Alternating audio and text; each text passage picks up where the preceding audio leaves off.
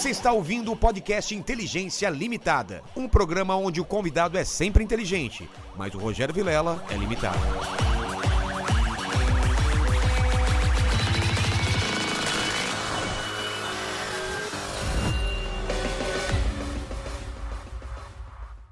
Olá, terráqueos! Como é que vocês estão? Eu sou o Rogério Vilela e está começando mais um Inteligência Limitada. O programa onde você já sabe a limitação da inteligência acontece somente por parte do apresentador que vos fala, porque sempre trago pessoas mais inteligentes, mais interessantes e muito mais nadadoras do que eu e você, não é, Lene? Exatamente. Exatamente. Ele é mais rápido que a gente. Cara, pior que o bicho é. Você nada, não? Eu não sou bom Ah, de natação, eu, não. Eu, assim, eu. Eu quase morri, eu vou contar essa história, quase morri É, eu. tentando nadar lá em Maceió. Você sabe que é merda boia, né? Eu não sei nem boiar, cara. Então, eu pelo menos boiar, eu posso. Você sabe, eu nem boiar, minha perna vai pra baixo e eu não consigo boiar. Mas antes de falar com o Daniel, fale com o pessoal dessa live, como eles participam pelo chat. É o seguinte, já tá fixado lá no chat da live, tá? As regras. Você pode participar com pergunta, com comentário ou com aquele famoso jabá, Jabazão, né? Exatamente. pra gente ajudar a pagar as contas aí e tal. É. As camisetas do Inteligência. Olha aqui, ó. E lembrando que semana que vem vai ter aquela promoção. É. Compre duas e Compre pague duas três, e pague né? três, não, né? Com- com- Essa é boa. É, compre duas e leve três. Ah, tá. Aqui. é. Você mandou errado ontem, né? Fica ligado que a gente vai soltar o, o, o, o, O cupom. o cupom, que eu já até sei qual, qual, que vai ser. Vai Você ser solta depois, o- né? É, mas depois eu solto pra galera. Vai estar na descrição. É, guarda o dinheiro aí, tá bom? Então vamos lá, vamos lá. Daniel, eu sou um cara interesseiro, já vi que você tá com o meu presente inútil aí. Uma baqueta, só uma baqueta? É claro, é inútil, né? Então É. vou- eu vou trazer um par. Não, vou trazer uma. Uma baqueta. Aqui. Ganhei uma baqueta sexta-feira, né? Sexta-feira. Sexta-feira. Duas, um par de baquetas, mas era pra Timbales. tim, timbales. Timbales. Você vê É. como eu manjo, eu nem sei o que é timbales. Cara, você vai virar um baterista em breve. hein? É, mas por que que tá tudo detonado aqui? Porque já foi usada pra caramba, né? É, já foi usado bastante já. Olha só. E por que, cadê a outra? Sem, sem, sem, sem responder, feio, hein? Não, a outra tá em casa. Ah, tá. tá. em casa. É que eu toco bateria, né? Então, cara, é, às vezes tem muitas pessoas que não sabem, né? E aí quando fala, ó, traz uma coisa é, que tem história também, então tem história. Por isso que ela está toda arrebentada É. ali na frente. Você toca bateria? Toco bateria. Nada melhor, né? Mas, É. mas toco, toco bateria. Mas a bateria eletrônica ou aquela. Não, a bateria Ba- é de normal. fazer né? barulhão fazer mesmo. barulho Pô. mesmo. Já É, falei pro Lênin, eu quero bat- apren- aprender a tocar bateria também. É legal. E o meu filho mais novo, o do meio, na verdade, né? Tá, tá tocando bateria tocando? também. E vamos ver se ele tem um, tem um dom e toca melhor que o pai, porque o É? pai, pai foi pro esporte daí. É, qual, teu- qual- qual que é a tua história? Quando você era criança, como que era? O que, que você queria ser quando crescer? Sim.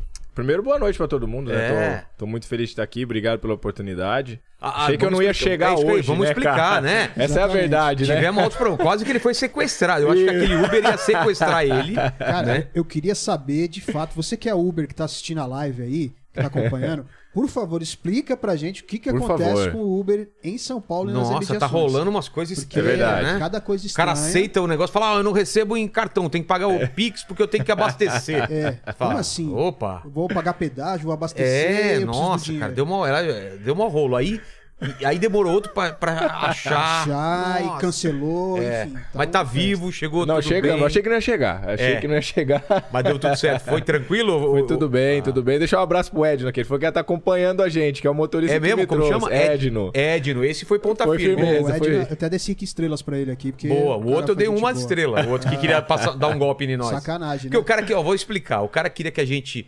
cancelasse a viagem, pagasse Pix por fora, sem ele ter embarcado. Ou Exato. seja, ele ia pegar o Pix e ia se Ia se mandar. mandar, E a gente ia ficar esperando o Daniel o aqui Daniel até agora. até agora. E não ia chegar. E não ia chegar. Mas, Daniel, obrigado mesmo, cara. E você é uma, uma- um, um fenômeno aí, né? Obrigado. E, e aposentou mesmo? Parou? Acho que aposentar, eu- te- tenho tentado falar melhor, sabe? Tá, Porque é, aposentar que que é? parece que a gente tá velho, né, É. cara? Eu tô com 33 anos ainda. Pô, só? Eu parei de nadar profissionalmente, vamos dizer assim, porque continuo nadando também. Isso eu gosto, não vou deixar de fazer. Mas parei, É. parei mesmo. Toque foi a última. Essa decisão foi por quê? Por causa da idade Ah, mesmo? É, na verdade a idade também, ela, Tem- ela influencia, não é, cara, não tô velho não, não é isso, mas a recuperação já não é a mesma, Ah. o corpo já não é o mesmo de, de anos atrás, quando eu tinha meus 20 e poucos anos. É, E eu fui entendendo também. Muita, muita questão familiar dos meus filhos, queria aproveitar um pouco mais eles, passar mais tempo com eles. De questão simples, cara, de levar eles pra escola, de, de buscar Por na quê? Porque escola. o treinamento é muito pesado mesmo? Ah, exige, exige bastante, né? Então, é, muitas coisas de participar, de estar nos dias dos, dos pais com eles, de. Eles me cobravam bastante. Joga uma um futebol comigo, pai. E eu não, não jogava por. Mesmo brincando, vai que eu me machuque. Então, Ah, é. eu tinha muitas questões. É, pouquinhas assim, né? Pequenas, se a gente pensar, mas que eu não conseguia fazer com eles, né? Seja jogar um futebol, brincar de qualquer outra coisa, participar aí de, um- de uma festa na escola do Dia dos Pais, porque eu não estava estava em casa. Então, foi algumas coisas que eu fui percebendo. E pela pandemia eu fiquei mais em casa. Aí acabei que falando, poxa, é isso mesmo. Ah, já Ah, pandemia, consegui, você- consegui aproveitar mais eles. E eles pedindo isso, né? Entendi. Tanto é que quando eu. é- E é bacana essa história, quando eu cheguei, falei, ó, eles não vão entender o que é aposentar, o que é parar, mas eu vou falar pra eles, né? Vou falar, olha, filhos, Quantos né? anos eles têm? Eu tenho o Azaf de 7, o Daniel de 6 anos Tá. e tem a Radassa de 3. Ah, É, de dois aninhos, na verdade, ela faz três agora. Tá. E, e aí eu cheguei pra. A Radassa tinha um aninho, cara. Então eu falei, ela não vai entender nada, mas os dois vão, vão, vão entender alguma coisa. E aí eu cheguei pra eles quando eu decidi, comuniquei primeiro minha esposa, né? O que, que ela achava também, tudo. Entendia também que era o momento. Mas quando eu chego pros meus filhos, né? Falei, olha, papai tá. Não vai nada mais, papai vai aposentar. Não, mas não vai nada mais, como assim? Daí tentei explicar de uma maneira que eles entendessem, né? Ah, pra minha surpresa, eles saíram comemorando, cara. ah é? É, saíram comemorando, pulando. Ah, papai, aí que eles começaram a listar isso, entendeu? Papai vai conseguir jogar bola, vai conseguir andar de bicicleta, vai Poxa. conseguir fazer Cara, tudo como isso. fazia falta, né, isso pra eles. Pois é, e aí eu falei pra minha esposa mesmo, falei, é, até eu comecei a rir pra ela e falei, ah, deu, deu certo. É, Tomei a decisão é certa isso mesmo. Tóquio vai ser a última. E eu queria encerrar numa Paralimpíada, né? E o meu intuito sempre foi encerrar numa Paralimpíada e na minha melhor forma física. E eu Entendi. alcancei isso em Tóquio, né? Consegui fazer isso.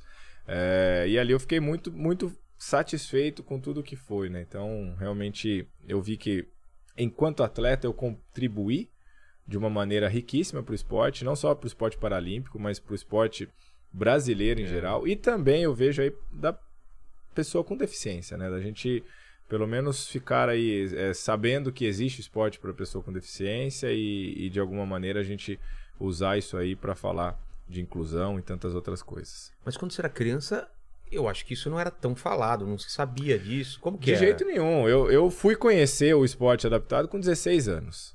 né? E, e- e sendo bem sincero, desde criança eu gostava de praticar esporte. né? Eu sempre fui uma criança muito ativa, que foi algo que me ajudou bastante. Eu acredito muito na ferramenta esporte. Acho que É. o esporte, ele, essa ferramenta de inclusão, ela, é incrível. Se, se a gente souber usar, souber trabalhar isso aí, você consegue de fato fazer um trabalho muito bacana. É, e eu não conhecia, não sabia nadar, né? É, inclusive, deixa um abraço aqui pro pessoal de Camanducaia. Tem gente de Camanducaia assistindo hoje, hein? Olha só. Me mandaram mensagem, eu tava vindo. Camando Caia. É, em Minas, e me mandaram mensagem e falando: olha, tô aqui esperando. Falei, cara. sabiam da Eu tive- tivemos um problema de transporte, mas eu tô chegando. Aí colocaram lá o sininho pra comunicar quando começasse. Então já deixa um abraço pro pessoal de Camanducaia que tá assistindo. Então eu cresci em Camanducaia, né? E não conhecia o esporte adaptado, mas por fazer na educação física na escola, não sabia nadar, mas eu fazia outros esportes. Então eu cheguei a jogar futebol, basquete, handball, vôlei. Eu cheguei a disputar até campeonatos de futebol. É mesmo? É, e foi desafiador já ali, né? Porque eu era o único deficiente que praticava, então Ah, não era. não era paralímpico, não, não era do Ah. paradesporto. Eu, eu ia no convencional Caramba. mesmo. E claro que a maioria das vezes banco de reserva, né? É. Mas eu depois entrava no time e tudo, chegava lá no, uns 10 minutos para acabar o jogo, entrava. E era muito divertido isso para mim e, e dessa maneira eu fui vencendo barreiras também, né? A gente foi, foi conseguindo ali, eu mesmo mostrando para mim que eu conseguia, é, e ao mesmo tempo a gente mostrando ali que não é uma deficiência que, que nos limita ou que não que define. que define, exatamente, né? E, e eu fui entendendo isso através do esporte, né? Que a deficiência ela pode ser uma característica, assim como existem pessoas morenas, loiras, e se eu for me apresentar para quem não me conhece, eu Tatuado. posso falar, né? É. que eu sou o Daniel, tenho má formação, eu não estou aqui me definindo, mas a, ma- a minha característica é essa, né? Entendi. Então, eu fui entendendo isso nesse processo, mas como eu falei, eu não conhecia o, o esporte paralímpico, né? E a gente falou de divulgação, realmente não tinha, não tinha nenhuma. Eu vim a conhecer em 2004, quando aconteceu Mas- as Paralimpíadas de É Atenas. isso que eu falar. Ela, a para, para, é, é Paraolimpíadas ou Paralimpíadas? Agora é Paralimpíada, né? Paralimpíadas. Isso. Elas começam quando, você sabe? Elas são de 4 em 4 anos também, assim Sim. como a Olimpíada. E qual foi a primeira? acontece. A primeira. É, bom, Seul já teve já. Eu não vou lembrar a primeira agora, mas eu sei Dá uma, que. dá uma pesquisada pra gente, Lene. Sim. É, Mas é, é novo também É o novo, esporte. então? Vamos pensar Ah, assim tá. que o esporte Que paralímpico em quando era criança eu relação. não lembro se tinha. E não era no- no- nas mesmas instalações. Então, quando começa a Paralimpíada, ela não acontecia nas mesmas instalações. Entendi. É, então, como é hoje, né? Então, por exemplo, teve Tóquio, teve, teve a Olimpíada, passou Acaba. um tempo, acabou, né? Um mês mais ou menos ali, acontece a Paralimpíada. Não era assim. Então, quando começou, eram locais diferentes. Entendi. Então, a estrutura não era a mesma. Então, realmente, o esporte paralímpico ele vem numa crescente, né? Vem evoluindo. Inclusive, se a gente falar até mesmo de divulgação, né? Então, Total. 2004 é quando dá um não um boom, mas começa a chegar notícias. Fala, Lene. Ó, a primeira, a, a primeira pa Paralimpíada foi em 1960. E aí, a primeira participação brasileira foi em 1972. E a Nossa. primeira medalha foi em 1976. Olha só. Legal. Mas não era muito divulgado, né? Porque É. eu, eu, como criança, quando criança, eu não lembro.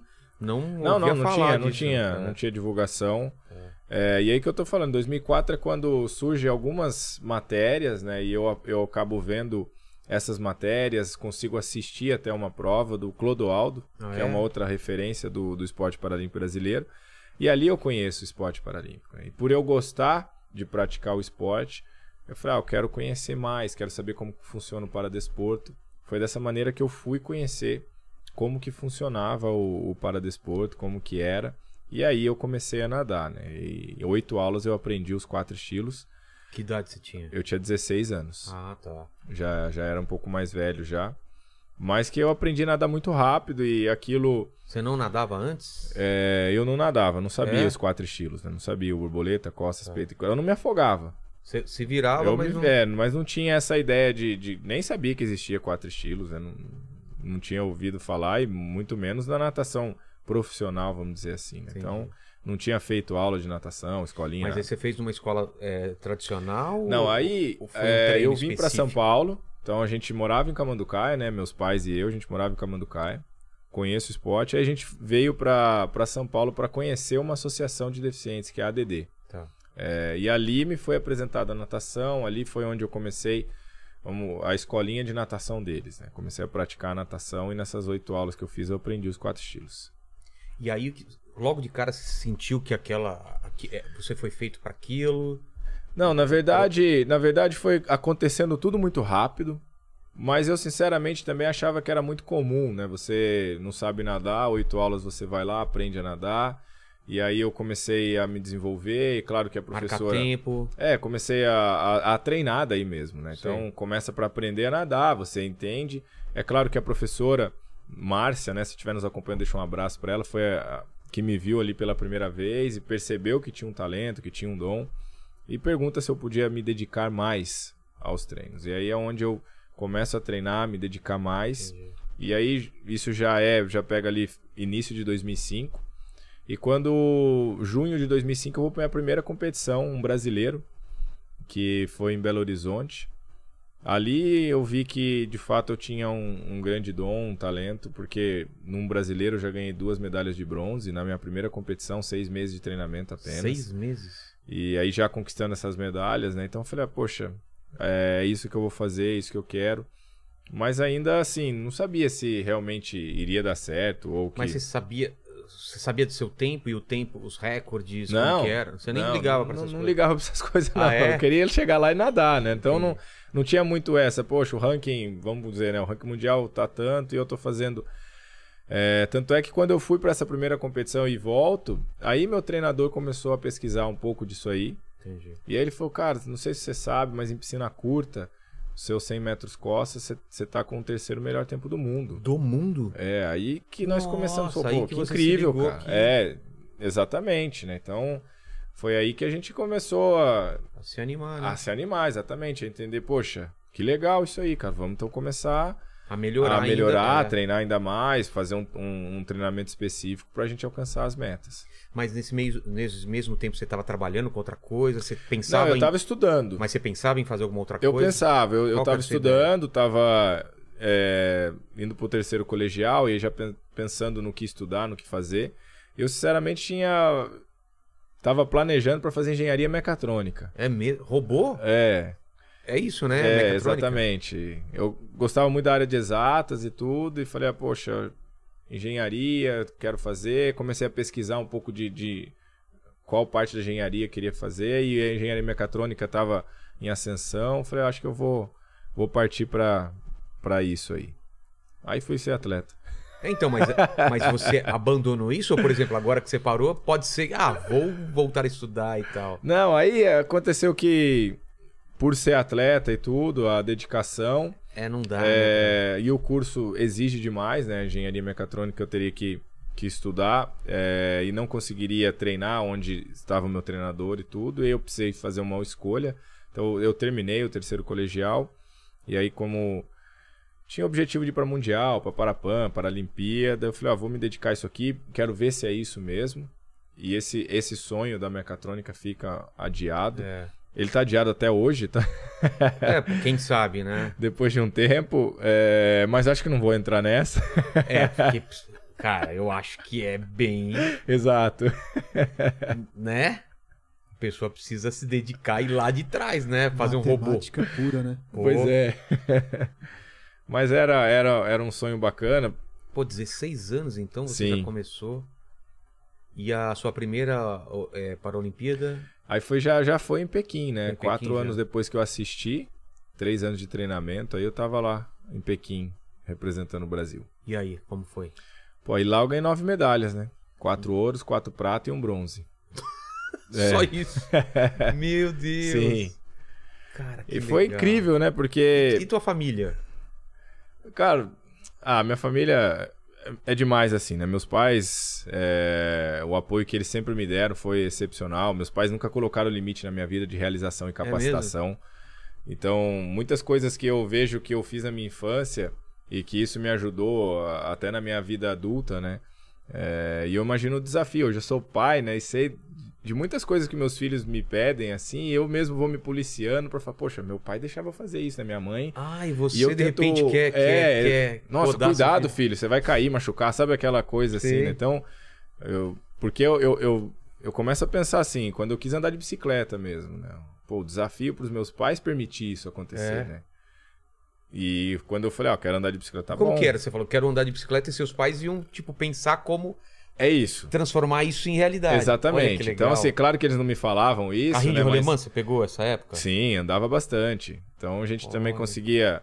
E, cara, eu digo que eu tive amigos também sensacionais, porque É? eles me ajudavam a adaptar muita coisa também, né? Então- Bicicleta, por exemplo, o que, que você teria que fazer? Então, aí a bicicleta é, é, foi um desafio mu- muito grande, assim, né? Então, é, comecei a tentar andar. Tá. E aí tem a questão, cara, vai frear como, segurar, É. tem tudo isso, pedalar, vai conseguir pedalar com a prótese, vai andar sem prótese, porque eu tenho a prótese na perna direita. A prótese você já tinha desde criança? É, desde os três anos eu, eu uso prótese. É.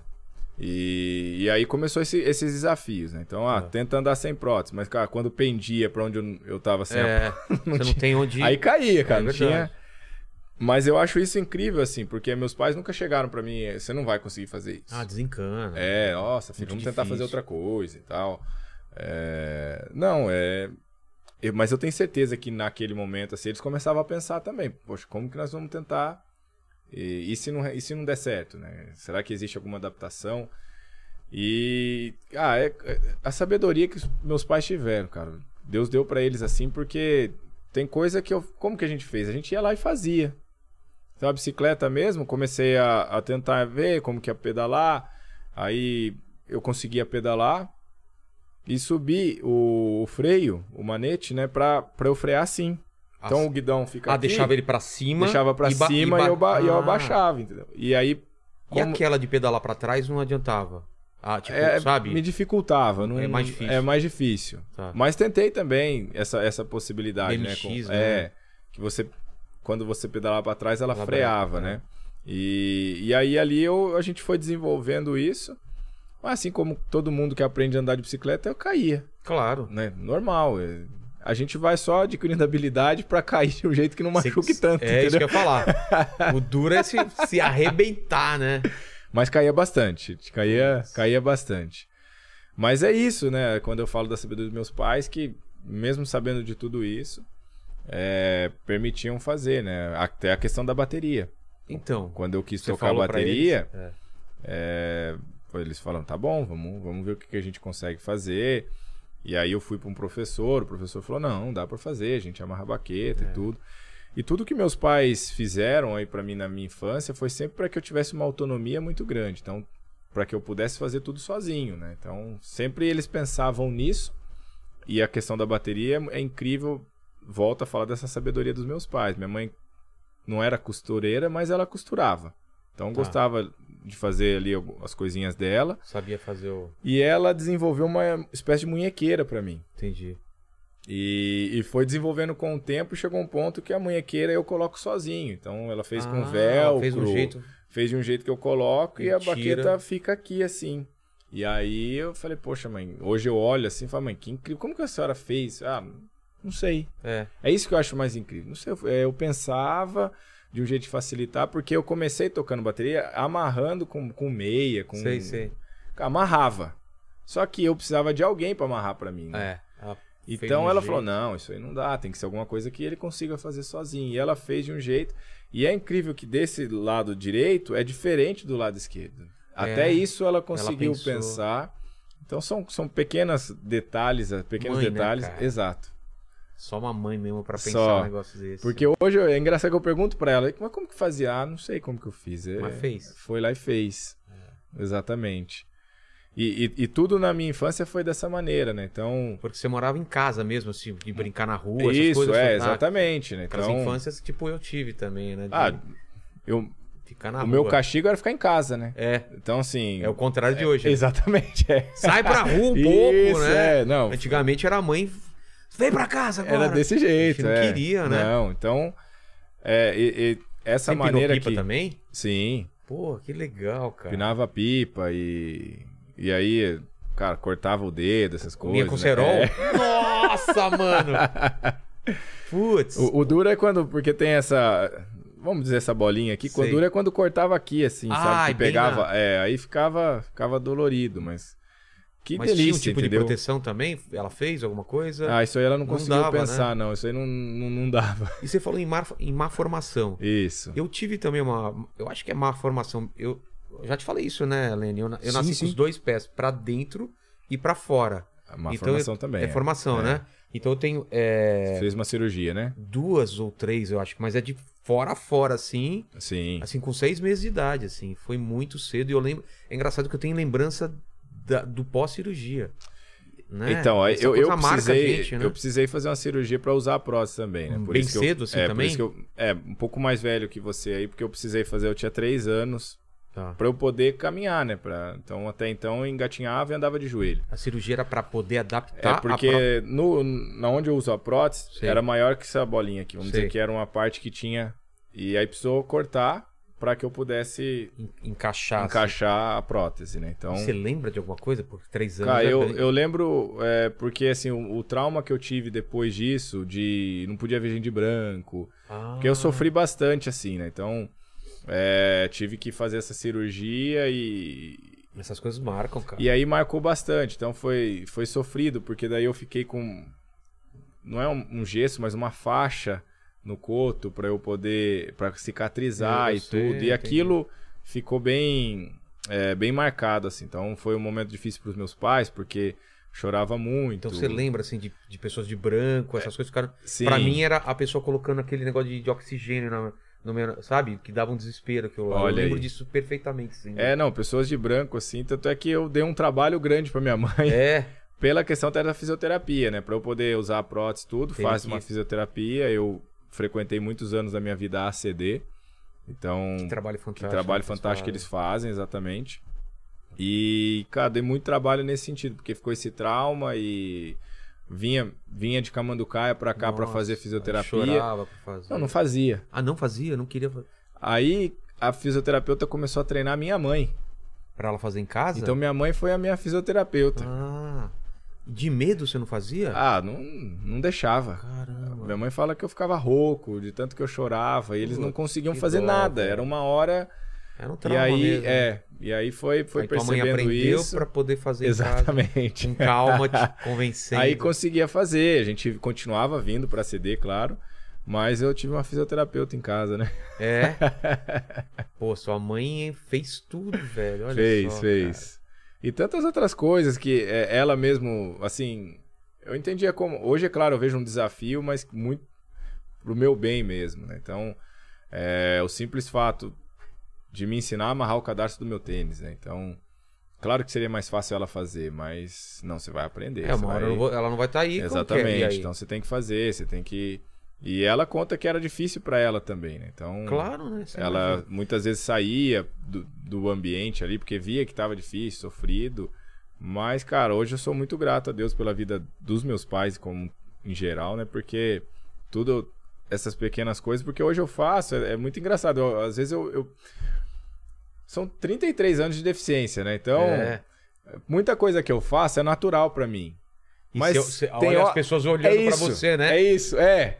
Tipo assim, cara, você- nossa, cara, você faz isso, né? Aí o que eu, que eu vou. Pô, realmente, não é uma coisa. É natural pra mim, mas, pô, é. É incrível ao mesmo tempo, né? Então a pessoa, às vezes. E eu já peguei muito isso, né? Meu, meus filhos, às vezes. Então, vamos nadar junto. Ah, pai, amarra a sunga. Eu amarro a sunga deles. E por muitas vezes eu peço ajuda, né? Deles, assim. Então eu Sei. faço o laço ali. Coloca o dedo. Filho, segura com o dedo aqui pra ficar mais fácil pro pai e tudo. Olha. Então acaba sendo meio que um trabalho em equipe e eu percebo pessoas olhando isso, né? E, e ficam ao mesmo tempo admirados porque nossa, que incrível, né? Que legal. E, e para os meus filhos também eu, eu, eu acabo fazendo isso porque por muitas vezes eles.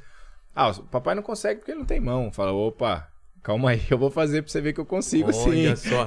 Vem, tá me desafiando, é? aí eu faço, eles acham incrível isso, né? Então Olha só. tem esses desafios diários assim é, que e, e é muito bacana né até mesmo uma garrafa de água é, é muito natural deles de, de querer me ajudar e, e me ajudar né então eles seguram para eu abrir e tal Mas qual, tua- qual- qual é a tua reação em relação aos filhos? É, eu deixo eles me ajudarem, mesmo eu saber, eu co- conseguindo fazer sozinho. É legal ter a ajuda deles ou não? O que, que, você, que você pensa? depende Eu- hoje eu já aceito a ajuda deles É. Que eles tudo, sabem que mas quando faz. me desafia dessa maneira que eu Ah, é? contei aí eu vou e faço falo não calma aí que eu vou mostrar para você que eu faço e, e aí é uma questão de eu tentar mostrar para eles também que o limite tá, tá dentro da nossa como cabeça é que teu filho né? vai falar? Ai, pai, eu não consigo fazer isso. Fala, ah, É, é? exatamente. Pô, então, isso é legal, né? Tra- Você Mas, trabalha na cabeça é, dele, né? Mas eu também acho que é legal trabalhar na questão de ajudar o É, próximo. de equipe, né? De equipe. Então, muitas vezes eu aceito a ajuda deles, e, mas isso porque eu já mostrei que eu consigo Entendi. fazer sozinho, tá? Entendi. Então tem, tem muitas essa- essas questões. É, né? sabedoria, né? Às Até mesmo quando tem- eu falei da bicicleta, que eles pularam, falaram, papai vai andar de bicicleta. Eles não tinham me visto andar de bicicleta ainda. Sério? né? Então, assim, o mais velho fez sete anos. Então Ele já tá andando normal, já, bicicleta, já, tranquilo. Os dois andam Sem rodinha sem já. rodinha é. já, né? Então, quando eu voltei de Tóquio, foi a primeira coisa que eles queriam que fizesse. Poxa. Aí eu comprei uma bike e falei, não, vou mostrar pra vocês que o papai anda. e aí eu andei de bicicleta, mas foi divertidíssimo, assim, Que olhar a legal. reação deles, né, e tudo. Então, foi bem legal essa... é, algumas coisas que acontecem que eu não fazia, né, e hoje eu faço com eles. E aí eles, pô, nossa, papai consegue fazer isso, né? Então, é legal. E, e você acha que melhorou muito de um tempo pra cá essa adaptação para para as pessoas com deficiência, assim? Porque, pô, eu lembro quando era criança não tinha nem rampa, né? O pessoal sofria demais, era Sim. escada. Aí teve uma preocupação pra isso e tal, elevadores, né? É, exatamente. Eu acho que o, o mundo está melhorando nessa questão da acessibilidade, né? É, mas eu acho que o preconceito ele existe ainda. Então a gente Preconceito vem da onde, você acha? Vem da base, vem da vem da base, É. é, vem, vem de casa. Vou contar uma, uma história que, que por vezes já aconteceu. Tá. É, hoje as pessoas me conhecem, né? Então, pô, você não é aquele nadador, tá? Sou eu mesmo. E aí, pô, querem tirar uma foto, querem conversar, ou simplesmente dar os parabéns e tudo. Então, tem muitas pessoas que vêm é, e admiro, mas tem outras crianças que ela vem me ver e vem até conversar, mas não porque ela me conhece. Porque a criança é incrível, assim, Ela, né? ela, ela é- quer é saber curiosa, é. isso. Ela quer saber, que então ela quer tocar. É, o que que né, como que, aconteceu? isso, o É. que, que aconteceu? E eu acho que é aí que a gente tá errando. Eu acho que é aí que os pais estão errando, vou dizer dessa Entendi. maneira. Deixa perguntar.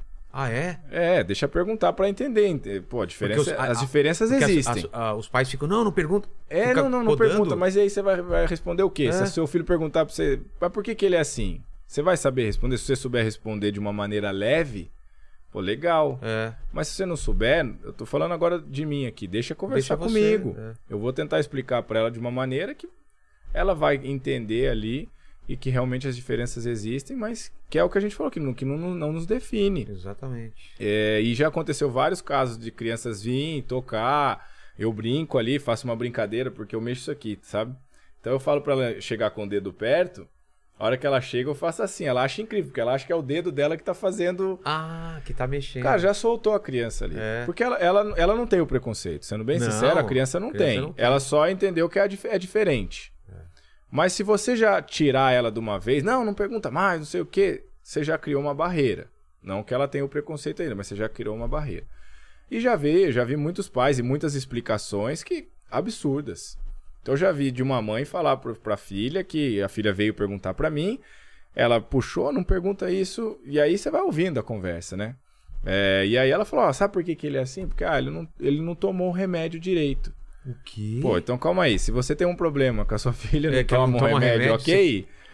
Tudo bem, mas você não pode jogar isso. Pode mentir. né? É, então assim, e isso é uma das histórias que aconteceu, né? Então, acontece às vezes isso e ali como, como que você vai criar essa criança, né? Essa criança, pra mim, ela vai, aí ela vai ter o preconceito. É, com certeza. É, eu, eu penso que as coisas têm que ser tratadas de uma maneira leve. Então, se a criança perguntar, é tentar explicar, olha, ele nasceu assim, então ele tem essa deficiência, mas que já vários pais fizeram que eu achei legal. Mas você sabe, ó, ele é nadador, ele ganhou várias medalhas. A criança já vai olhar com uma outra maneira. É. E aí eu começo a conversar, e ali você cria um ambiente que de repente ela já, já esqueceu que, que tem uma prótese, que, que não tem os braços. de ser algo importante pra... É como se fosse uma... uma, a primeira vez ver uma pessoa com tatuagem. O que, que é aquilo? A pessoa desenhou Aí, aquilo. pronto, é. é. exatamente. Então, acho que. É, e não tô falando só do físico, existe o preconceito até mesmo, né? Tá melhorando, claro, com pessoas com tatuagem. Então, É. a gente vê que o preconceito ele existe e o, com, e o, ou- ou com- o pior preconceito que eu digo é o velado. É, ou, ou também é, é mental, algum, algum tipo de, de deficiência também, sim, sim. né? Então, eu acho que é, a gente precisa falar porque precisa ser natural. Então, é, natural explicar por que, que eu não tenho as mãos e tal. né? Então, eu acho que isso é muito importante. E acredito que é na criança que a gente vai evoluir. Porque hoje meus filhos, eles olham as pessoas com deficiência. É claro que, nossa, é diferente, mas é, natural. Eles já convivem comigo. E Eu acho que a criança, a primeira coisa é tipo, se você perdeu ou nasceu assim, não é o que elas perguntam? Exato, É, exatamente. se tivesse meu filho, eu queria ver o que ele perguntaria, mas eu acho que seria isso. Ah, eu, Porque eu, nunca, ele, eu acho que ele nunca viu também, pra eu poder explicar pra ele, né? E é, é o, o que mais chama. É claro que a falta das mãos já chama atenção, mas a prótese, né? A prótese, a minha prótese, ela tem o desenho, tem o Ah, é? nome. É que você chegou de. É, eu tô de calça, Ah, né? tá. Mas ela, tem, um- é, tem, tem um desenho? Tem um desenho, tem um, uma pintura. Ah, tá. Então e isso já atenção. chama atenção, né? Então É. a criança ela vai olhar ali e ela quer tocar. Deixa tocar, cara, deixa ver, deixa entender a diferença. A diferença ela existe, mas tá tudo certo. É até mais fácil quando a, a- como a prótese hoje é toda pintada, fica até mais fácil para você tentar deixar mais leve isso, né? E A prótese é feito do que hoje em dia? Que material? ah, depende da, da prótese. É né? leve? É, é leve. Então, assim, se você, se a gente for falar do, do modo esportivo, ela tem como se fosse aquela lâmina, né? Que é aquela de corrida, essa, que é, essa que é, é é a mais famosa. é né? a mais Que- famosa. Que até acho que impulsiona mais, sim, impulsiona? sim, sem dúvida. É, a prótese que eu uso no dia a dia, essa prótese mesmo que eu uso, é da Autoboc, que, que é um grande parceiro aí. E ela é uma prótese que eu carrego, só pra você ter uma ideia, ela tem uma bateria. Por que, que ela precisa de bateria? Porque ela tem um chip ali inteligente e tem essa bateria para que ela, ela sabe a, a maneira que eu caminho, entendeu? Então fica registrado no software de um computador. Que já, já tem isso, cara. Já tem isso. Ela então, entende a a a passada. passada, exatamente. Então, pô, Nossa. você pisou no chão, que nem ela tá aqui agora, Tá. comigo aqui, ó. Ela tá desligada, porque ela tá, com, ela tá economizando bateria. Ah, não foi você que desligou, ela tá, Não, ela tipo, tá em stand-by. É, stand-by. Então eu vou levantar, ela já entende que teve um movimento, firmei ela no chão, ela já entende que eu vou começar a dar o passe. Então, Caramba. é claro que essa é uma prótese muito evoluída. Eu tenho uma que eu consigo entrar na água também. É, e aí, pra mim, isso me deu uma liberdade muito grande para ter uma vida com meus filhos ali. Então, se a gente vai pra um- pra uma praia, um exemplo, eu Entendi. consigo estar com a prótese Até é, a água. até a água entra. Claro que você tem todos os cuidados depois, mas eu consigo fazer isso, estar com eles, divertindo. Então hoje o avanço que teve também nessas questões de prótese ajuda muito, ajuda realmente a você ter uma qualidade de vida melhor. Entendi. E voltando àquele garoto lá que, que pensou em fazer mecatrônica e se apaixonou pelo esporte, você olhando pra trás, você fala, putz, que legal que eu, que eu, que eu fui pra natação.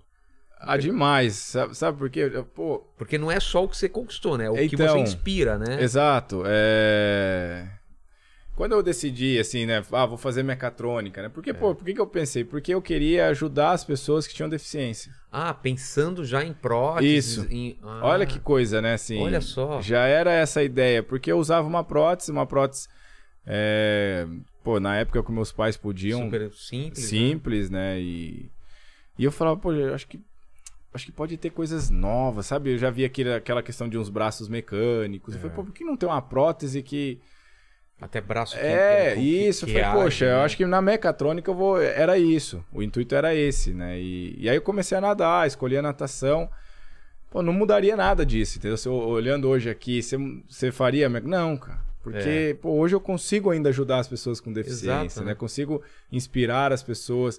E não só com deficiência, né? Sem deficiência também. Claro, então, claro. o que o esporte me proporcionou vai muito além das medalhas que eu conquistei, né? Assim, é uma alegria muito grande. Eu recebo mensagens todos os dias e, e de várias idades, né? Então, É, porque é, já pessoas- crianças já crianças, você recebe? Sim, sim. de- De, de pô, e, e eu acho isso muito bacana, né? Uma- várias crianças sem deficiência ainda que já vieram, você é um exemplo para mim. Os Jogos do Rio, eu digo que foi esse grande legado, esse legado intangível, né? Que a gente fala muito de jogos, de deixar um legado, mas pensa muito na parte física, É, da estrutura, né? estrutura, estrutura, né? Mas no Paralímpico a gente teve esse ganho, né? Assim, de esse legado intangível que várias crianças, eu terminava de nadar e pra mim é como se fosse hoje, assim. Eu olhava na arquibancada, a criança não tinha deficiência, a família tava junto ali.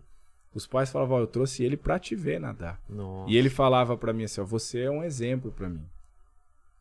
Aquilo ali a gente já quebrou uma barreira do preconceito assim gigantesca. Claro. É, E você, eu jamais imaginei, sendo bem sincero, que uma pessoa com deficiência se tornaria exemplo para pessoas sem deficiência, principalmente crianças. Então a criança, ela entendeu, ela estava olhando muito além do que a gente vê, né? Estava olhando a força de vontade, É. a determinação, a garra daquela pessoa. Então isso para mim, os Jogos do Rio foi o que marcou bastante, assim, né? De, de realmente ter esse, esse reconhecimento nesse sentido, né? De, Entendi. Ah, estavam me olhando ali como atleta e não como ah que bonitinho, o deficiente se superou e tal. É.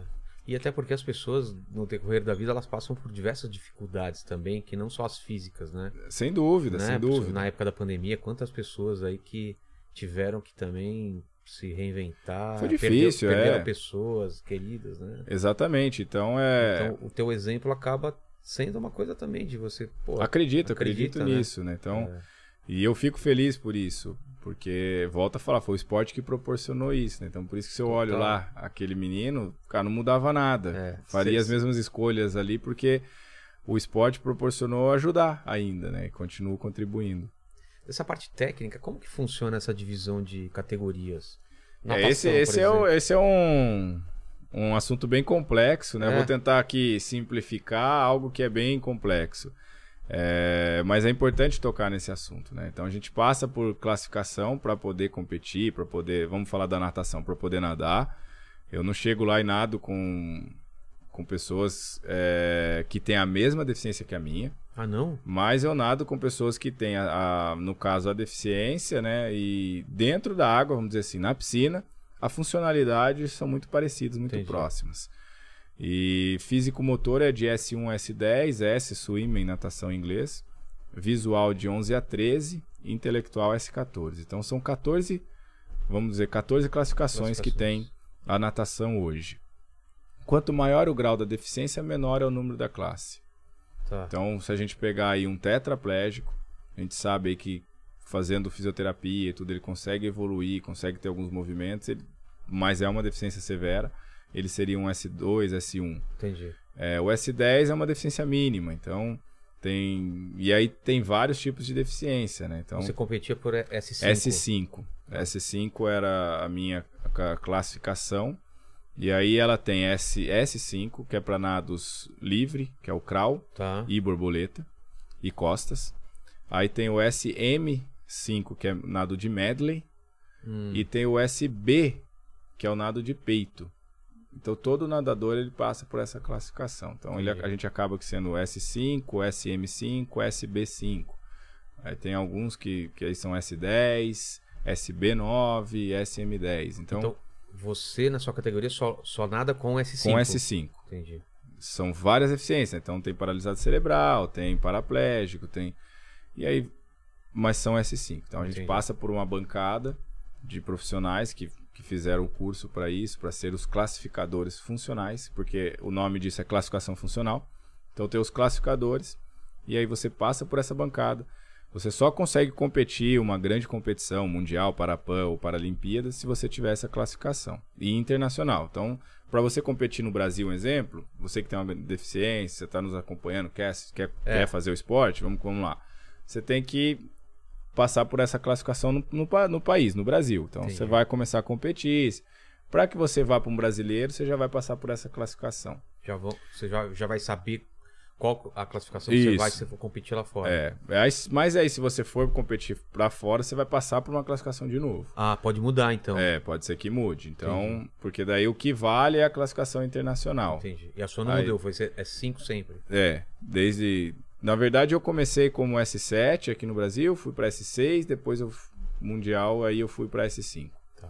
É, por isso que eu falo, você vai começar a competir, mas o que vai valer mesmo é a classificação internacional. Entendi. Antes de eu continuar, tem, tem alguma dúvida aí do chat? Tem, é, o, deixa eu dar uma olhadinha aqui que o, o menino perguntou justamente sobre isso que ele está falando e, e ele queria saber como é que foi a sua reclassificação. Né? Pediu para você explicar É. esse processo e Sim. como é que foi que, É, exatamente. E aí aconteceu um processo. Em 2017 começa um processo de mudança na classificação. Mundial e isso, mundial. E aí foi onde houve aí grandes mudanças, que aí realmente quem perguntou aí tá bem antenado, tá sabendo das coisas. É, e aí aconteceu uma grande mudança de, de classificação.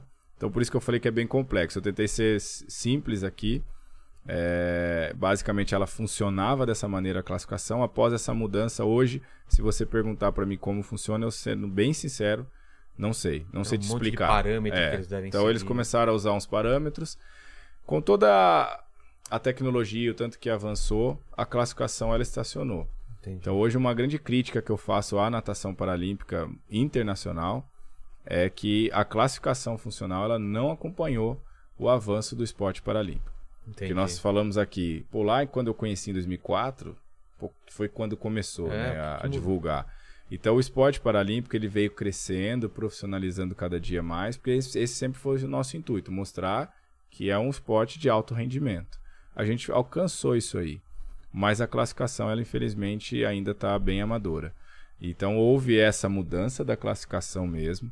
Eu fui afetado com essa mudança por vários motivos. Então, um deles é atletas que foram medalhistas de ouro aqui na Rio 2016, de outra classe, eles nadaram comigo em Tóquio. Então, Ah, entendi. é, houve essas mudanças e se você, pô, mas por quê? Não sei.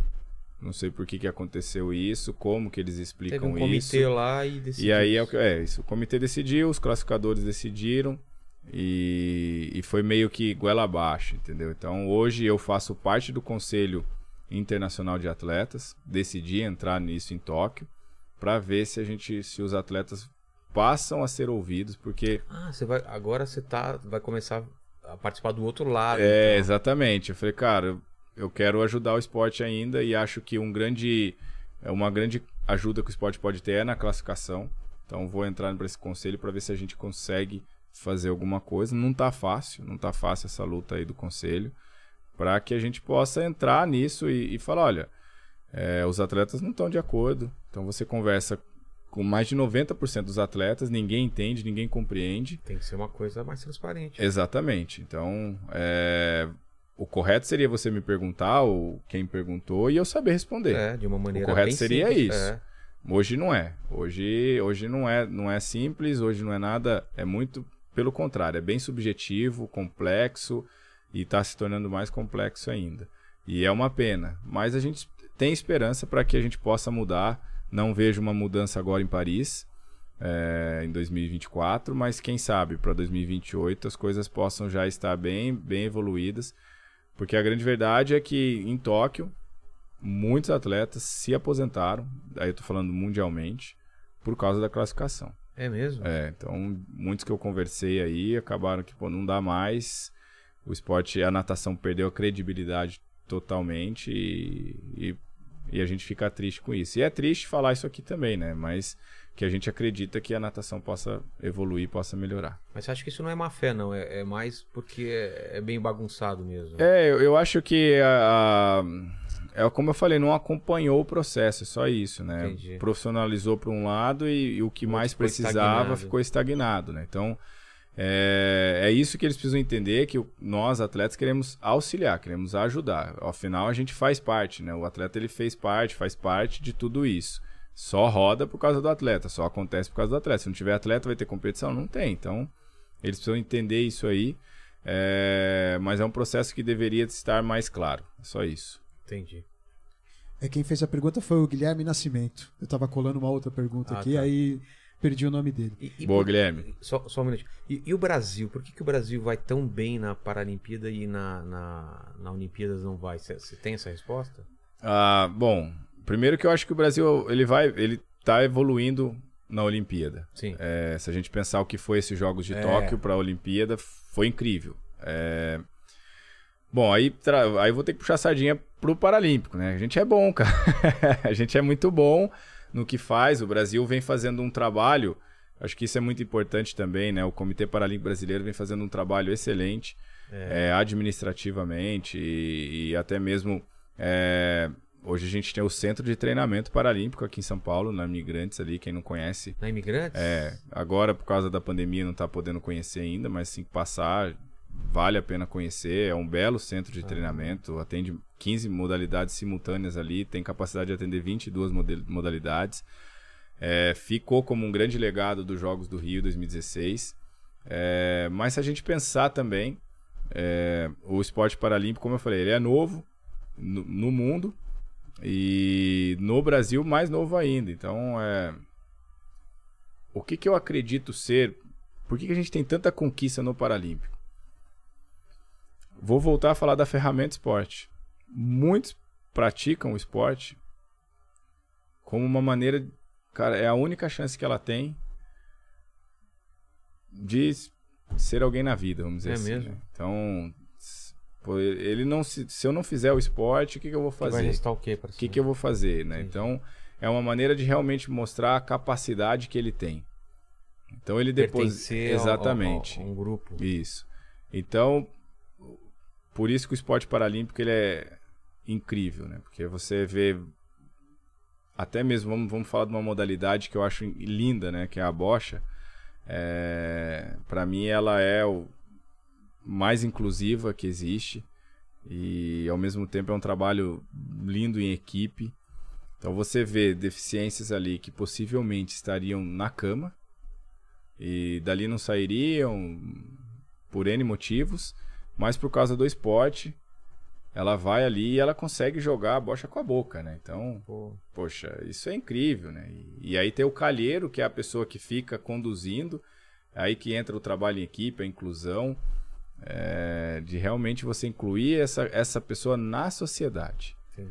Então, esse começa o trabalho e aí com isso a gente consegue descobrir novos talentos que por causa de, do esporte você descobre um novo talento e o Brasil começa a, ter medalhistas e tudo e a gente hoje tem pelo menos aí em 15 modalidades a gente consegue medalhar, né? Então, É mesmo? 15 isso, modalidades. É, isso é, isso é muito Quais? bom. É né? Natação. Pô, natação e atletismo são o carro-chefe, vamos É. dizer, né? Então, a natação e o atletismo é o primeiro, depois vem a natação, e aí o vôlei sentado veio se desenvolvendo, tanto masculino como feminino, a própria bocha paralímpica. É, você pega aí, agora começou o para-taekwondo, começou o para-badminton. Olha. Então, você vê, eu acho que o Brasil tem tudo para se tornar uma potência, já é uma potência entre os 10, mas ficar entre os 5. É, eu acredito muito nisso, que talvez Los Angeles a gente já consiga isso aí. É um feito ousado, eu sei, mas eu acho que o, o Brasil tem potencial, tem potencial para ficar nisso aí. né? Então, judô, judô paralímpico é muito bom. É, E aí tem rugby, tem basquete, Futebol. futebol. O futebol de cinco é penta, né, cara? São É, então. cinco jogos que são medalhistas de ouro. Pô. Então, isso aí. Isso aí e, e- e a gente veio ganhando espaço, que aí eu acho que é muito legal, né? Então, por que, que eu acho que o Brasil também é, vai se tornar uma potência entre os cinco aí? Porque começou a ter mais divulgação, né? O futebol de cinco foi transmitido pela TV, a final paralímpica. E, pô, a gente jamais imaginou isso há um tempo atrás que poderia acontecer isso Total. passar em TV aberta, né? E passou. Total, Então é, é incrível. E as pessoas passaram a conhecer né, mais o esporte paralímpico. Então, eu não, não diria que tem um segredo, mas eu diria que é uma boa administração do Comitê Paralímpico Brasileiro e juntado a essa força de vontade da pessoa com deficiência mostrar o valor. né? Porque, como eu falei, o preconceito ele existe ainda. Então, é uma maneira da gente quebrar a barreira do preconceito. Acho que juntando essas duas coisas faz com que o Brasil seja uma potência paralímpica hoje. Entendi. É, o Tim Clue pergunta o seguinte: é, mesmo sendo um multicampeão, você ainda sente o capacitismo contigo? Eu acho que era legal até explicar primeiro o que é o capacitismo, né? Porque tem muita gente que não entende o termo. É, exatamente. Eu, eu, eu acho que assim, são palavras que estão é, vindo aí agora à tona, né? Mas que já, já, já existia aí, né? Essa questão e. é, eu acho que cada dia mais tem que ser falado. Tá. Eu acho que cada dia mais as coisas têm que é, ser mostrado. E é como eu falei, eu não gosto muito da questão de. Nossa, que lindo, olha que belezinha, o deficiente conseguindo ganhar uma medalha. É, então eu, eu acredito que quando você pega e coloca, começa a colocar em evidência, as coisas têm que ser muito bem trabalhadas, né? Para que a gente possa vencer o preconceito que a gente vai falando e, e dessa maneira também vencendo termos que vão surgindo. Então, é como assim, o bullying nada mais é do que o preconceito, né? O bullying, É. ele, ele para mim já Um existia, é, já existia há muito tempo. Sim, Quando eu era criança não eu sofri o bullying, A só não gente- tinha o A nome. gente não falava bullying. Isso, exatamente, mas já existia. É. É, então, é, eu acho que são, são assuntos que têm que sempre ser falados e, e colocar em evidência para que a gente possa cada dia mais vencendo essas barreiras. né? Então, o capacitismo está muito em alta agora, mas a gente, a gente quer o seguinte: eu quero que as pessoas olhem para mim. Hoje não sou mais atleta, mas vamos lá, sou atleta ainda. Olhe para o Daniel e fala, cara, esse cara é, desculpa a palavra aqui, foda. Foda. Tá. É isso, cara. É. Pô, qual atleta, vamos pensar aí, qual atleta que ganhou 27 medalhas, seja Olim... vamos falar Olimpíada aqui ou Paralimpíada, Sei. brasileiro. Pô, eu sou o único, né? Sou o maior medalhista paralímpico do, do mundo masculino e sou o maior medalhista brasileiro. O que eu quero que as pessoas olhem é que, pô, se fosse um atleta olímpico tivesse ganho isso aí, aonde o cara estaria sendo o colocado, tamanho. entendeu? O tamanho disso. Então eu acho que é por isso, cara. Isso aí a gente tem que quebrar e tem que vencer e falar, cara, eu me dediquei, eu fiz isso, eu treinei e não sou um coitadinho. Não é isso, não é essa visão que a gente quer ter. Da... Capacitismo basicamente é isso. É isso, né? tratar- É, é- é tratar. É, é- pra mim, eu vou voltar, é aquele preconceito velado, né? Porque você. é, nossa, que bonitinho, né, cara? Olha que legal. Olha que bacana aquele cara sem braço nadando. Você, você viu que coisa. Não, não é isso, não. Né? Porque nem todo deficiente também ele quer ser atleta, né? É. Então o cara quer ser um advogado, tantas outras profissões, e para que ele seja olhado dessa maneira. Pô, o cara é. Pô, cara é que foda. belo advogado, meu. É. Pô, o cara estudou, ele fez isso, né? E por que não? Professor universitário, vamos, vamos, vamos pensar em tantas outras coisas que pode fazer. Pô, o cara é capaz. Então, assim, ele não tá pela cota, ele não tá. Acho que isso tem que começar a, a, a ser vencido. E eu vejo daí o esporte como uma ferramenta para nos ajudar e auxiliar nisso, né? Que realmente, é, através do esporte, a gente vem mostrando o valor da pessoa com deficiência. E isso também, hoje, hoje eu até já percebo mais. Tem mais pessoas, eu vejo mais pessoas com deficiência na rua. E cada dia mais, né, nós vamos ver mais ainda. Porque antes muita gente se ah, escondia, se né? escondia, ficava em casa, né? Então, e até mesmo a própria família deixava em casa. né? Então, é, é, o excesso de amor, vamos dizer assim. Né? A gente ama tanto os nossos filhos que realmente a gente faz isso. Então, eu vejo que isso, até isso está evoluindo e melhorando. E o próprio deficiente está meio que, cara, vamos lá, a gente vai ter que vencer isso junto. Exato, exato.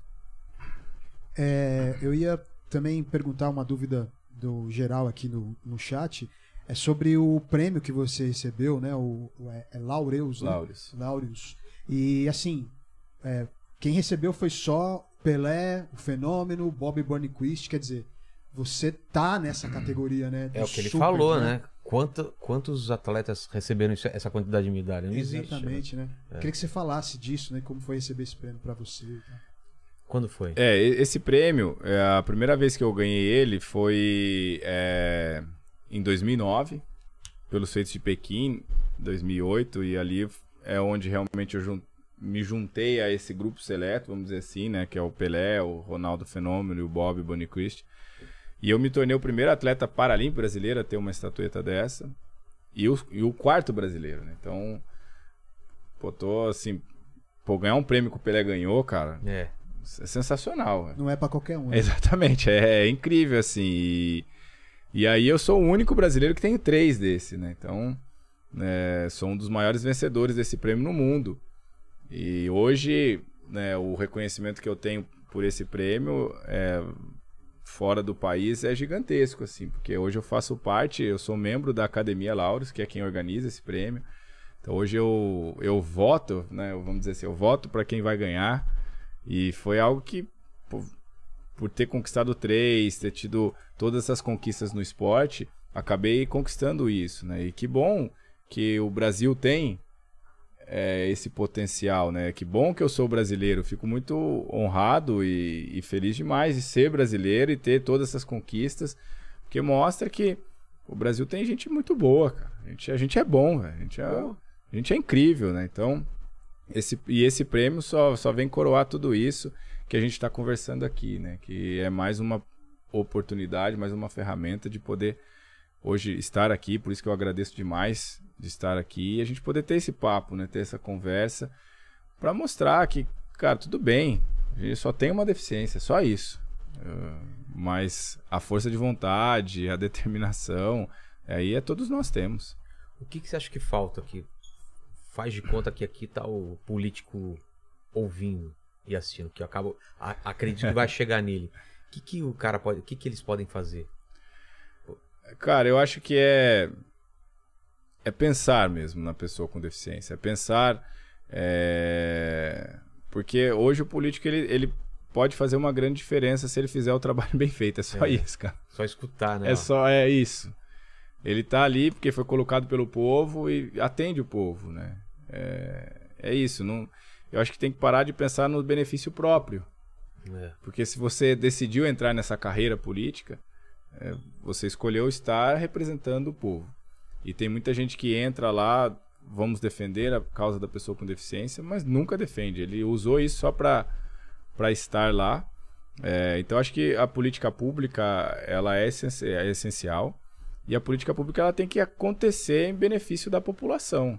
Né? E, e hoje, ah, você vai lá, beleza, tem as leis e tudo mais, e tem a parte da acessibilidade, eu acho incrível isso, mas não é só isso. Não é só isso. É, então eu, eu, eu falo o seguinte: a acessibilidade ela tem que estar dentro de nós. Nós temos que ser pessoas acessíveis no sentido de aceitar a diferença, que a diferença ela existe, de não ter o preconceito, porque o preconceito não pode existir dentro de nós, e de você estar disposto a defender essa causa. Então, todas as ações que você fizer, que você pense né, na pessoa com, com deficiência também. Né? Então, é, o que eu vejo é que foi um grupo de pessoas, vamos usar isso aí, que foi esquecido. Né? Então, hoje está começando? Está começando sim, está começando a evoluir, está começando a melhorar. A gente vê aí muitos da questão da Libra, que já está se falando mais.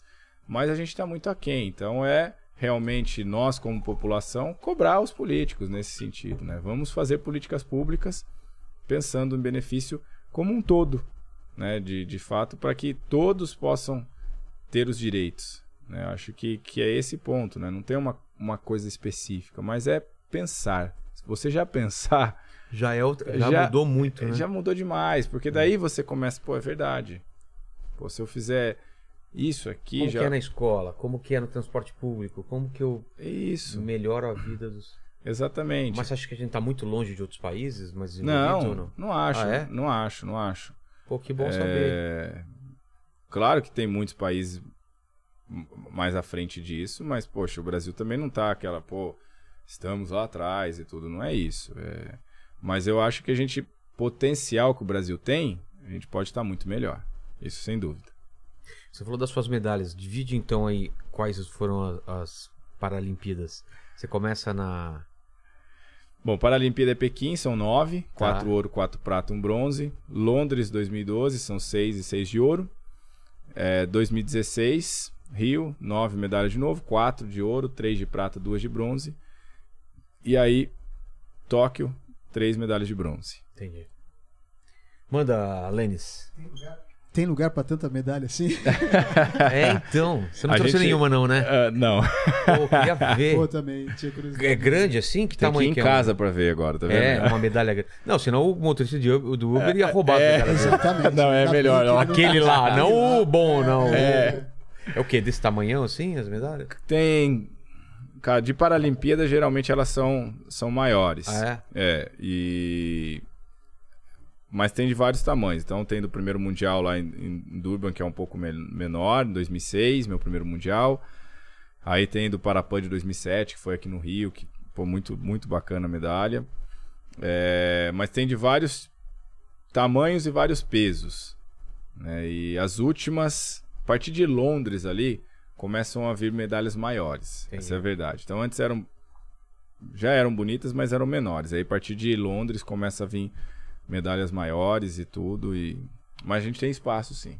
É, sempre, sempre cabe. pra sempre isso cabe aí sempre um. cabe, é, exato. É que nem Fusquinha e coração de mãe, né? exato. Ó, o Rick, ele tá pedindo para você falar qual que é a maior, qual é a sua maior inspiração, assim, na vida. É, talvez seja no esporte ou talvez de vida também, né? É, não só no esporte. Não só no esporte. Tá, é, meus pais, não tenho como não falar deles aqui é, não penso em outros, são as minhas maiores inspirações, minhas maiores referências, por tudo que eles fizeram, né? E, acredito que fizeram um bom trabalho de me criar dessa maneira, da maneira de pensar, da maneira de agir. E, e, hoje, se sou o que sou, é graças a Deus primeiramente, mas a eles também. Tá bom. Muito bom, porque, cara, você imagina é, se colocar no lugar deles também, né? Não, exato. É. Fala, caramba, cara, eu, eu, eu, um dia eu não vou estar do lado dele, eu tenho que preparar ele para a vida, para é, essa é a função dos pais, né? É, então, ele, e, e eles falam isso, né? Porque. Eles te falaram? Pô, hoje olha assim, né? Claro que eles sempre acreditaram em mim e tudo, mas, mas é isso também. Então, algumas a, a, que eles faziam, né? Algumas coisas, é, pô, eu preciso. É, eu não sei até quando até que eu vou quando tá que eu vou estar tá aqui. É. E, então eu preciso preparar ele para que realmente saiba viver no mundo, vamos dizer assim. Né? Então, é, muitas coisas foram difíceis para mim, mas que hoje, pô, eu vejo e agradeço muito a eles por isso, né? Então, e desde criança você já já criou uma, essa casca ou te ou, ou, ou, esse bullying, essas coisas te, te afetava mais antes e hoje não nem tanto? Ah, eu, eu, eu são coisas que marcam na vida, né? Essa é a verdade, assim. É... Então, esse momento de infância foi um momento bem difícil, mas, cara, como me fez crescer. É. Como me, me deu ali realmente uma base para que eu, hoje eu pudesse, né, é, entender de uma outra maneira, né? Mas E eu imagino, aí voltando a falar dos meus pais, a dificuldade foi para eles também, né? Então, assim. Porque, pô, mexe comigo, mas não mexe com meu filho. É, É. é isso que a gente pensa, né? Você não quer Você, que. tem, você tem filho, você sabe como que é. né? Exatamente. Que Então, comigo, nada com é ele. isso. Então você, você quer isso. E, e eu, al- alguns episódios mesmo que acontecem com meus filhos na escola, minha vontade é ir lá e falar, cara, não faz. Brigar, é, né? brigar. Então eu imagino pros meus pais isso, né? É, mas tem uma, uma, uma- Pode contar uma parte engraçada aqui? Claro. Pode, né? Então um dia um, um menino me chutou na escola. Né? E, e a minha mãe chegou pra me buscar na escola e falou: olha. E você contou pra ela? é, não, eu não contei, né? Eu- Não? Ela viu que eu tava meio diferente. Mãe, cara, mãe é mãe. Mãe sabe, é, né? isso. Aconteceu é. uma coisa. é. O que aconteceu? Eu falei, não, aconteceu nada. Fala o que aconteceu. Aí sabe aquela, né? Se você não contar, você vai apanhar. É. é aquela coisa, né? Isso, então, ah, é- aquele menino me chutou. Cara, e ela, minha mãe, foi foi atrás do menino, correu atrás e pegou ele. E aí falou, agora chuta ele. Eu falei, não, eu não vou chutar, não. falei, não, eu não vou chutar, não. E aí... Amanhã você não vai estar aqui, É. né? Ah, mas aí ela, ela olhou pro menino e falou: olha, ele não tem mão, mas olha o tamanho da minha mão, então não, não mexa mais com ele. Olha só. É claro que hoje minha mãe não faria mais isso. Mas, poxa, eu super compreendo, Claro super entendo isso. Poxa. Então, assim, é, às vezes a gente quer fazer isso, né? E ela, ela, ela fala que, claro, que depois que fez, né? Mas era a, a questão de, de amar o filho, de proteger, proteger, o né? filho e, e que hoje eu, go eu gosto demais dessa história, né? Porque eu imagino o menino como ficou, né? Então- Nossa! Agora chuta ele! É. Não, não! Ou então chuta, meu, Sim, porque eu é. apanhar de você do que da sua mãe. Ó, a minha mãe, com certeza, cara. Eu, eu fui espancado pela minha mãe, todo mundo tinha medo dela. cara. Era professora da minha escola, meu. Nossa. professora de português, você imagina então. Manda, Lênis. Agora, uma pergunta de baterista pra baterista, né? Ah, Tem o, o Juliano Menegassi, ele perguntou é, quais as bandas que você mais gosta e quais as que você mais gosta de tocar bateria. E eu, como baterista também, que eu toco bateria também, queria saber qual foi o seu o baterista que te inspirou, assim. Como é que foi você. Quando é que surgiu esse amor pela bateria? Pô, legal. É... Eu. Aí eu tenho que falar uma coisa que é muito bacana, né? Eu conheci minha esposa por tocar bateria, então a gente to- tocava na igreja junto. E aí foi onde eu conheci minha esposa. Então as, as minhas bandas que eu gosto muito, e tanto ela, e aí marcou muito a nossa vida, é Hillsong United. ah E- olha só. E, aí, cara, então a gente tocava muitas músicas deles, né? Eu, só que eu não consegui continuar na vida artística, vamos dizer assim. Porque quando eu comecei a bateria, a bateria veio por uma questão de amigos. Cada amigo começou a tocar um instrumento pra gente tocar junto e montar uma banda. Banda Águias. Olha aí, a gente tinha um nome. É, e aí, cara, a gente Pô, um começou no violão, um começou. E faltou a bateria. E aí eu falei, cara, tá aí. É, Foi ne- nesse momento que eu cheguei pros meus pais, que daí contei Ah, essa história tá, aqui, tá. né? Pai, precisa. Mãe, vamos lá, eu quero tocar bateria. E. Pô, e deu super certo. E aí a gente começou a tocar na banda e tal. Eu não tive especificamente um baterista que, que me inspirou, assim. Eu sempre gostei de uma boa música. Não só músicas gospel, vamos dizer assim. Eu sempre gostei de uma boa música. Então, eu sempre buscava. Conhece ba- banda Patmos? Sim. Nossa. Eu sou o vocalista da banda Patmos. Ah! Nossa, vê, olha que moral, É hein? mesmo? É. Pô, que legal, cara. Bacana. E eu sempre gostei disso. De, de- então, assim, vou falar uma porque meus pais gostam muito. Roupa nova. Roupa nova. É, então, e eu achava demais o Batera cantar e tocar, cara. E eu achava isso incrível. Então, eu- e pelos meus pais gostarem, eu, eu acompanhava também. Então, e, e tantos outros que eu fui acompanhando. E, e aí, como eu, eu tive que escolher bateria ou nadar, acho que eu escolhi bem. Vou fazer um xixizinho rapidinho, tá? Beleza. Como eu escolhi bem, cara, e aí eu falei, olha, vou vou vou seguir com isso e e escolhi a natação. Então eu com 15 para 16 anos foi quando eu aprendi a tocar bateria. Mas aí já com 16 eu comecei a nadar. Então eu fiz um ano só de aula. Agora, sinceramente, eu quero voltar a fazer aula de batera. Porque meu menino tá tocando também, então pô, seria um privilégio. Então o mais velho tá tocando violão, tá aprendendo a tocar violão, do meio a bateria, pô, seria legal tocar demais. Minha esposa toca teclado, né? Então por isso que eu falei que a gente se conheceu. Pô, já tem uma banda em casa. Já então. tem em casa, já. Tá um time legal. Assim. Exato. Então, começou por isso, por, por, pelos amigos. E a gente, a gente tocou um tempo junto. E é muito legal essa história dos amigos que eu falei, porque eles tocaram no meu casamento, cara. Os meus amigos.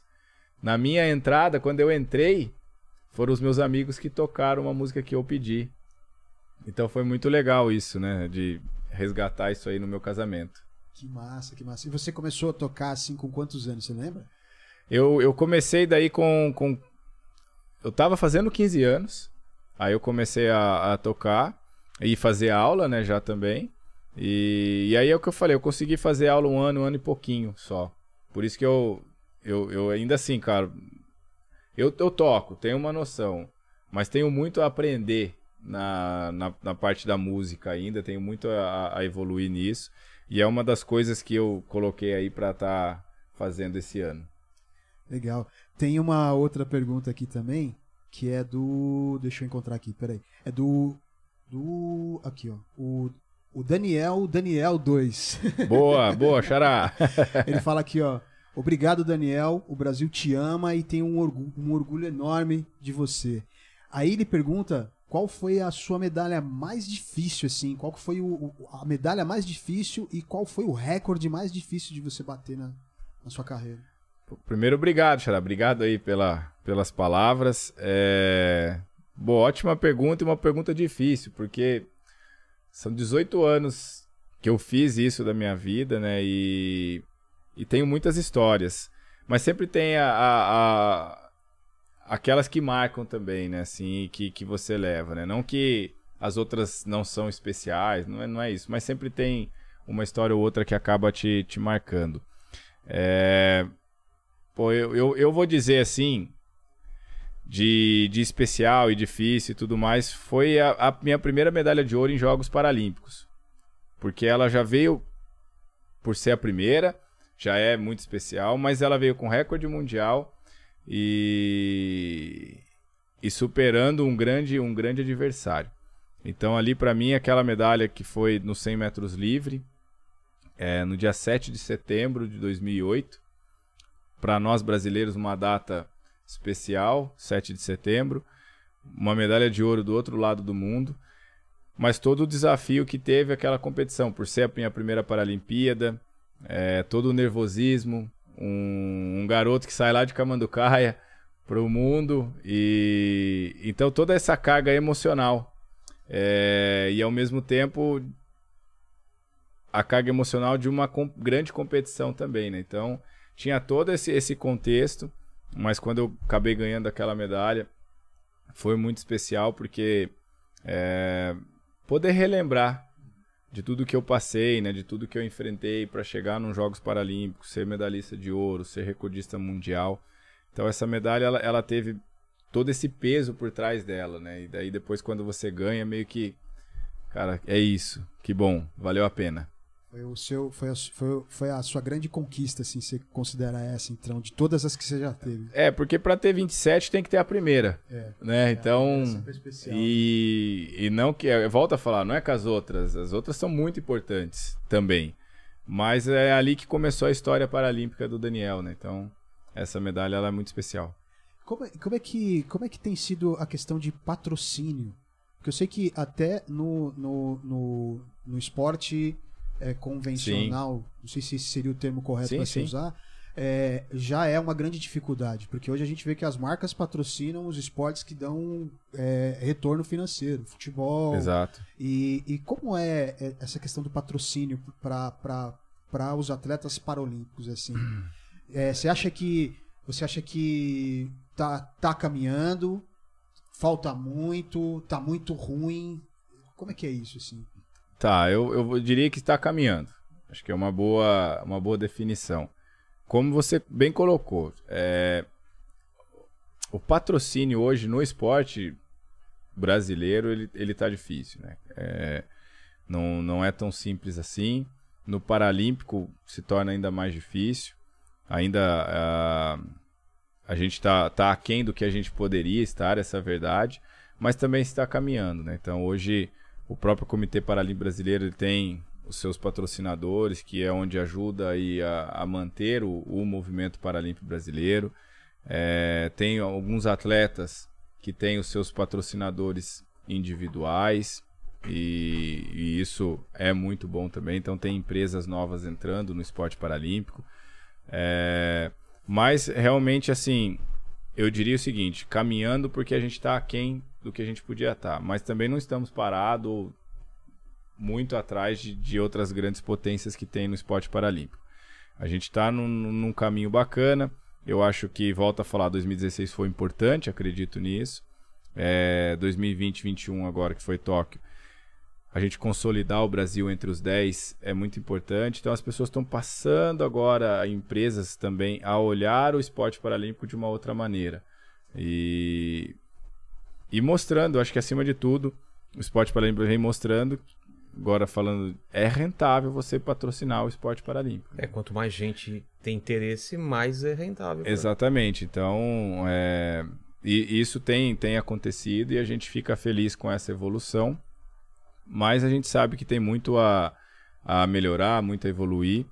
E eu, graças a Deus, tenho os patrocinadores, né, que estiveram comigo por muito tempo aí, de longas datas. Já falou o nome? É... Quais, quais Fala o nome, vamos, vamos dar uma moral, né? Boa, boa.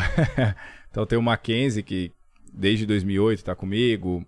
A própria Adidas também, que, que sempre é, é, é bacana falar porque as, a, as empresas que acabaram entrando comigo ficaram por, por muito tempo, né? Então, quando esses caras entraram, vamos dizer assim, quando essas empresas entram, não, não, não tava em tanta visibilidade como está hoje, né? Então é e, e, isso é muito bacana deles continuarem.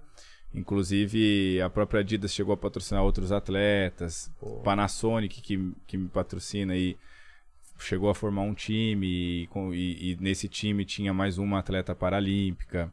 Então são, são empresas que foram começaram por mim, mas começaram a ver no esporte paralímpico com outro olhar e começaram a trazer outros para o time. Então é eu, eu, até falo, pô, quem diria que a gente ia ter um time paralímpico, né? Dessa, então isso, isso vem acontecendo, né? Então são, são grandes empresas que estiveram comigo por longo tempo aí e, e continuam agora. Maravilha. Você falou todas empresas? É que tem umas que já não estão mais, mas vamos falar. É. GS1 Brasil, que também esteve comigo.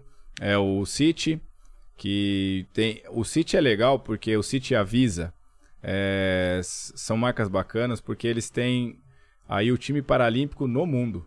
Ah, é? Então, assim, eles não patrocinam só o, o brasileiro, né? Então, no Tem, mundo. Em cada lugar. Em cada lugar eles tinham. E, e, isso é muito legal, né? Eles acabaram até se tornando patrocinadores do Comitê Paralímpico Internacional. Entendi. Então, é, é, muito bacana isso. Então, é, são empresas que hoje a gente não está junto mais, mas que fizeram parte por, por longo, Essa longas. Sua trajetória. né? É, tem a Volvo, que é um grande parceiro. Quando eu cheguei aí, vi um, Volvo, vi um Volvo ali. apaixonado. Por... é. é. eu também. Sou suspeita a falar, claro, mas é. aprendi a, a, a, respeitar demais essa marca e, e é, ter uma parceria já de longas datas.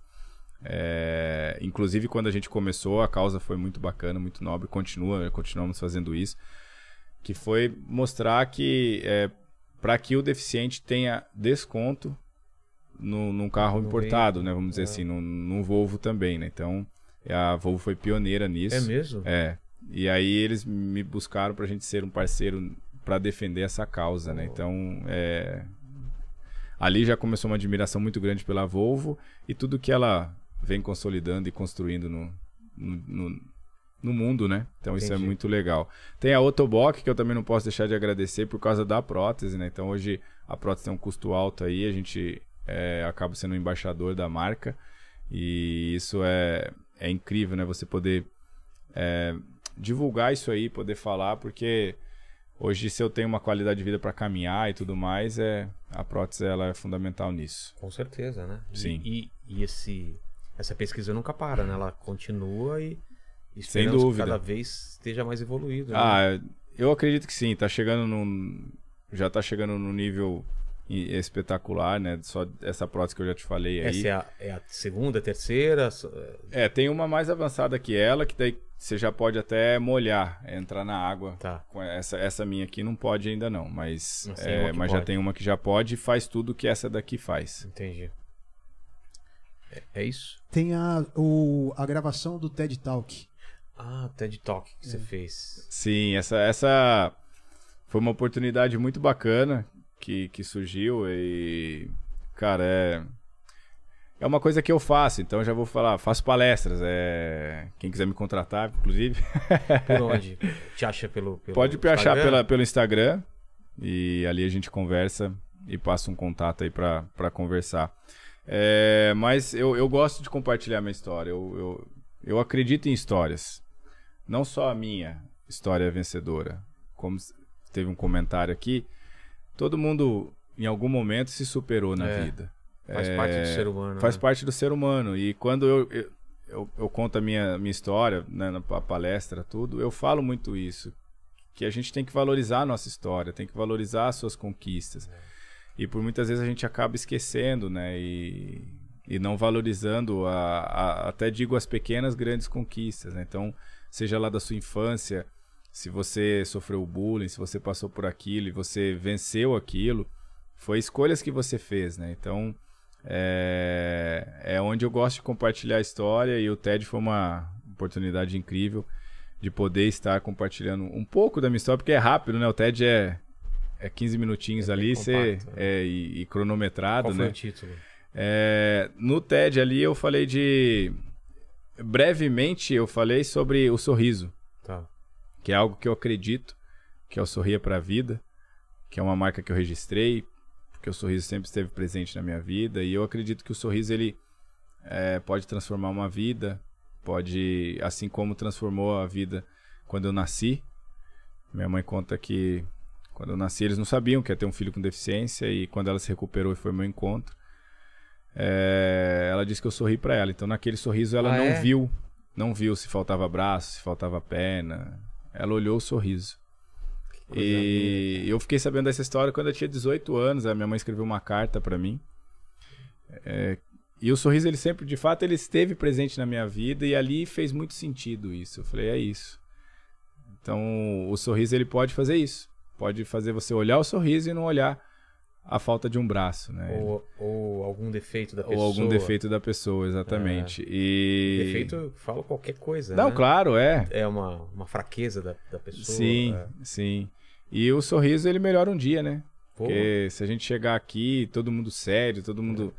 que Por mais que. A gente pode falar coisas sérias, né? Mas o sorriso ele encanta, ele contagia. Quantas vezes um sorriso já quebrou barreira, né? Exato. Tá puto, chega no lugar, a pessoa, oi, tudo bem? O que, que É. você quer? Você fala, caramba, essa pessoa tá trabalhando antes de mim, Exato. pegou um puta trânsito e tá aí feliz. E aí eu né? acredito muito nisso. E então no TED eu pude é, explanar, vamos dizer assim, um pouco mais dessa, dessa mensagem que eu acredito e, e carrego comigo. Que bonito, cara. Foi. Foi, obrigado, Lene. Ó, agradecer demais pelo papo, mas você Desculpa não o tá livre, não. atraso, né? Não, tá- você não tem nada a ver com atraso, né? Foi do Uber lá. Ah, do Uber que- A, a- a gente que tem que desculpar você por essa confusão aí do cara que chegou. Mas posso mandar um beijo aqui pros meus filhos que estão lá. Claro, claro. Já deve estar quase indo dormir. É, manda, manda, que manda. amanhã eles estudam cedo. Papai ama vocês. Um beijo pra minha mãe e meu pai também. Estão todos ligados lá. E agradeço a todos que nos acompanharam. Obrigado pela oportunidade Mas não acabou ainda, não, de hein? estar aqui. Não, mas eu Ah, sei, tá. mas eu tô já agradecendo para que depois não. Mas eu agradeço a oportunidade. Que isso. Eu agora vou ter que mandar um beijo pro meu filho também. Filho, tá dormindo já, quatro anos, mas beijo, Noah. Então é o seguinte, é, eu sempre faço ah, três mesmas perguntas para todos os convidados e contigo não vai ser diferente. Sim. Olhando para trás, qual foi o momento mais difícil da sua vida, você acha? Ah, olha, foi. Eu vou ter que falar da, da minha vida mesmo, assim. é, Foi realmente esse momento. Todo mundo passa na vida um momento que. Quem eu sou, sabe? Aquela. A A identidade. busca, né? a busca. Então, pra mim, esse, esse foi um momento muito difícil. É... Não só de quem eu sou, mas por que, que eu nasci assim? E tantos outros questionamentos, tá? Então, assim, esse momento foi, foi muito difícil pra mim, mas foi um momento importantíssimo ao mesmo tempo. É, ele foi o mais difícil porque é onde eu talvez vou ficar em casa, vou ficar fechado e, e não vou sair, e é isso. Mas foi onde também eu pude fazer a escolha de ser feliz, a escolha de continuar sorrindo e entendendo que a vida ela tem os seus obstáculos, tem as suas dificuldades, mas cabe a mim, cabe a você, né, na sua vida fazer as melhores escolhas é, e aprender com elas, porque se você escolher, daqui a pouco você vai colher isso aí. E, e aprenda na colheita, aprenda a plantar direito. Porque foi, foi dessa maneira que eu fui crescendo na minha vida, né? E eu digo que a melhor escolha foi essa de sorrir, porque deixa muito mais leve e a gente supera os obstáculos de uma maneira muito mais leve, né? Então, esse momento para mim foi, foi bem difícil, mas um divisor de águas ao mesmo tempo, né? De poder fazer essa escolha. E aí depois, né? Um, um tempo depois, minha mãe me fala dessa história Pô, que de fato o sorriso esteve presente na minha vida Olha a todo só. momento e, e naquele momento de grande dificuldade para mim foi o sorriso que fez uma grande diferença. Que legal, cara. A segunda pergunta tem, tem, a- tem um pouco a ver com o que a gente já falou aqui também, né? De, de que as coisas ficam, né? Que você espelha muita gente. Então agora é mais uma chance de você deixar uma mensagem. A gente vai morrer um dia. Espero que demore muito tempo. Mas esses vi- esse vídeo aqui vai ficar para sempre aqui na internet. Então o pessoal pode voltar daqui 237 anos e querer saber quais seriam suas últimas palavras. Qual é seu epitáfio? a minha é gratidão. É, E aí, se eu puder deixar uma mensagem para vocês, é agradeça. Agradeça pelo que você tem. Nós temos a, o costume de olhar muito para o outro. É. Eu acho interessante você olhar para o outro e se inspirar, até aí tudo bem. Mas olhar e achar que a vida do outro é muito melhor que a sua, ou que se você tivesse a vida da- dessa pessoa, você seria feliz. Seja feliz com o que você tem, seja grato com o que você tem. Se eu olhar para minha vida, vai muito além das medalhas.